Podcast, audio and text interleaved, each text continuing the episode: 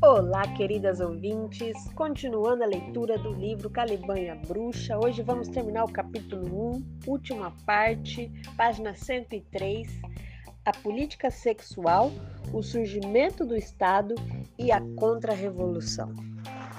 Todavia, no final do século XV, foi posta em marcha uma contra-revolução que atuava em todos os níveis da vida social e política. Em primeiro lugar, as autoridades políticas empreenderam importantes esforços para cooptar os trabalhadores mais jovens e rebeldes por meio de uma maliciosa política sexual que lhes deu acesso a sexo gratuito e transformou o antagonismo de classe em hostilidade contra as mulheres proletárias. Como demonstrou Jacques Rossial em medieval a prostituição medieval na França, as autoridades municipais praticamente descriminalizaram o estupro nos casos em que a vítima eram mulheres de classe baixa. Na Veneza do século XIV, o estupro de mulheres proletárias solteiras raramente tinha como consequência algo além de um puxão de orelhas, até mesmo nos casos frequentes de ataque em grupo. O mesmo ocorria na maioria das cidades francesas. Nelas, o estupro coletivo de mulheres proletárias se tornou uma prática comum que se realizava aberta e ruidosamente durante a noite, em grupos de 2 a 15 que invadiam as casas ou arrastavam as vítimas pelas ruas sem a menor intenção de se esconder ou dissimular. Aqueles que participavam desses esportes eram aprendizes ou empregados domésticos, jovens e filhos das famílias ricas sem um centavo no bolso enquanto as mulheres eram meninas pobres que trabalhavam como criadas ou lavadeiras, sobre as quais circulavam rumores de que eram mantidas por seus senhores. Em média, metade dos jovens participou alguma vez desses ataques, que Rossier descreve como uma forma de protesto de classe, um meio para que homens proletários forçados a postergar seus casamentos por muitos anos devido às suas condições econômicas, cobra-se aquilo que era seu e se vingassem dos ricos. Porém, os resultados foram destrutivos para todos os trabalhadores, pois o estupro de mulheres pobres com consentimento estatal debilitou a solidariedade de classe que se havia alcançado na luta antifeudal. Como era de se esperar, as autoridades encararam os distúrbios causados por essa política, as brigas, a presença de bandos de jovens perambulando pelas ruas em busca de aventuras e perturbando a tranquilidade pública, como um preço pequeno a se pagar em troca da diminuição das tensões sociais. Já que estavam obcecadas pelo medo das grandes insurreições urbanas e pela crença de que os homens, se os homens pobres conseguissem se impor, eles se apoderariam de suas esposas e disporiam delas coletivamente.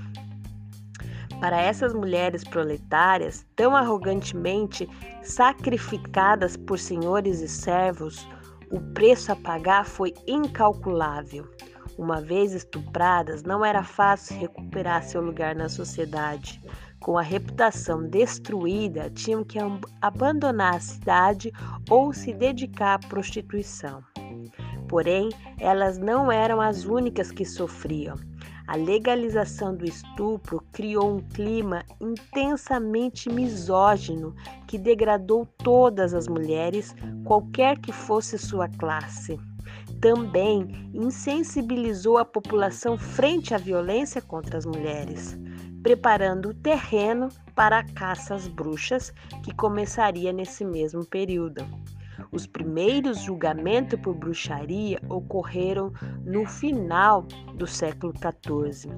Pela primeira vez, a Inquisição registrou a existência de uma heresia e de uma seita de adoradores do demônio completamente feminina.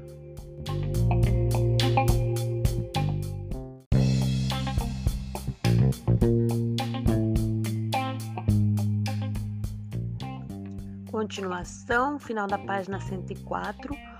Outro aspecto da política sexual fragmentadora que príncipes e autoridades municipais levaram a cabo com a finalidade de dissolver o protesto dos trabalhadores foi a institucionalização da prostituição, implementada a partir do estabelecimento de bordéis municipais que logo proliferaram por toda a Europa.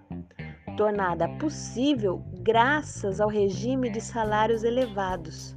A prostituição gerida pelo Estado foi vista como um remédio útil contra a turbulência da juventude proletária que podia desfrutar na Grande Maison, como era chamado o bordel estatal na França, de um privilégio antes reservado aos homens mais velhos.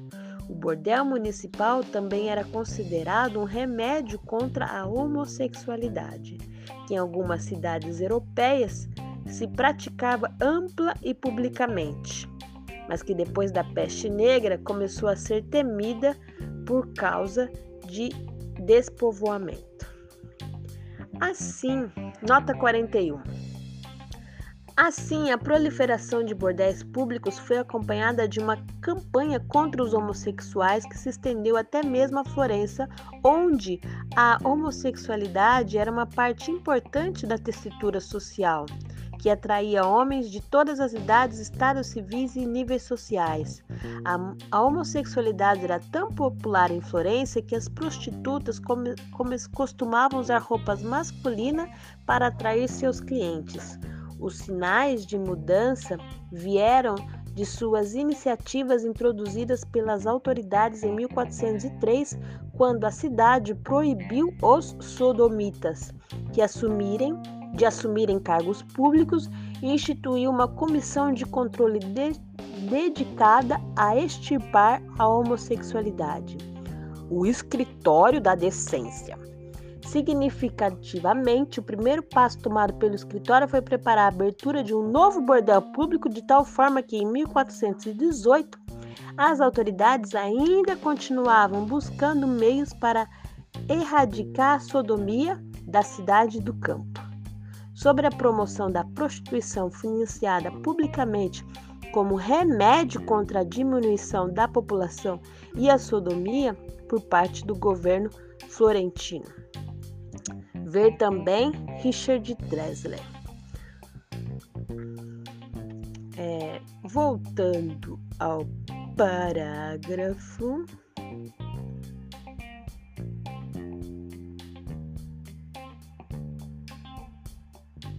Assim, entre 1350 e 1450, em cada cidade e aldeia da Itália e da França foram abertos bordéis geridos publicamente e financiados por impostos, numa quantidade muito superior à atingida no século XIX. Em 1453, só Amiens tinha 53 bordéis. Além disso, foram eliminadas todas as restrições e penalidades contra a prostituição. As prostitutas agora podiam abordar seus clientes em qualquer parte da cidade, inclusive na frente da igreja e durante a missa. Não estavam mais ligadas a nenhum código de vestimento ou obrigadas a usar marcas distintivas, pois a prostituição era oficialmente reconhecida como um serviço público. Até a igreja chegou a ver a prostituição como uma atividade legítima. Acreditava-se que o bordel administrado pelo Estado provia um antídoto contra as práticas sociais, sexuais orgiásticas das seitas hereges que era um remédio para a sodomia, assim também como era visto um meio para proteger a vida familiar. É difícil discernir de forma retrospectiva até que ponto esse recurso sexual ajudou o Estado a disciplinar e dividir o proletariado medieval.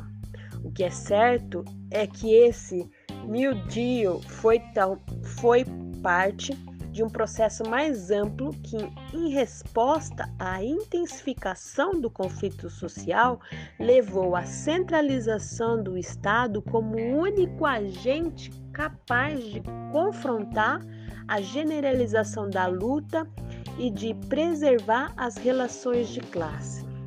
Nesse processo, como se verá mais adiante, o Estado tornou-se o gestor supremo das relações de classe e o supervisor da reprodução da força de trabalho, numa função que continua desempenhando até os dias de hoje.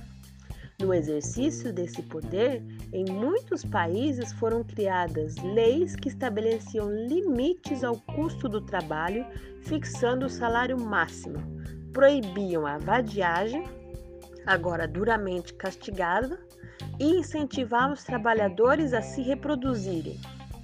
Em última instância, o crescente conflito de classes provocou uma nova aliança entre a burguesia e a nobreza, sem a qual as revoltas proletárias não poderiam ter sido derrotadas. De fato, é difícil aceitar a afirmação, frequentemente feita pelos historiadores, segundo a qual essas lutas não tinham possibilidades de sucesso devido à estreiteza de seu horizonte político e à confusão de suas demandas. Na verdade, os objetivos dos camponeses e artesãos eram absolutamente transparentes. Eles exigiam que cada homem tivesse tanto quanto qualquer outro.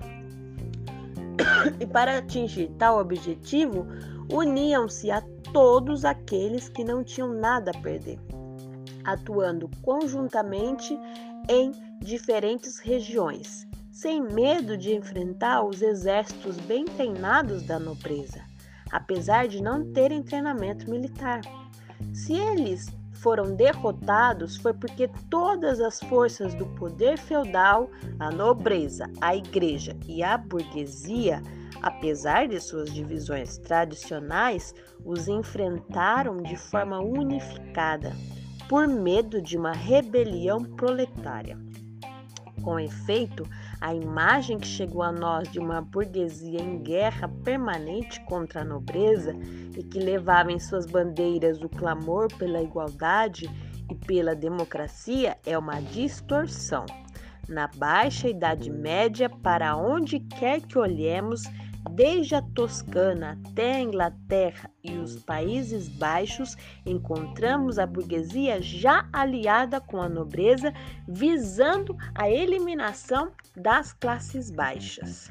A burguesia reconheceu tanto nos camponeses quanto nos tecelões e sapateiros demócratas de suas cidades. Um inimigo que fez até mesmo com que valesse a pena sacrificar sua preciosa autonomia política. Foi assim que a burguesia urbana, depois de dois séculos de luta para conquistar a soberania plena dentro das muralhas de suas comunas, restituiu o poder à nobreza, subordinando-se voluntariamente ao reinado do príncipe e dando assim primeiro passo em direção ao Estado absolutista. Final do capítulo 1.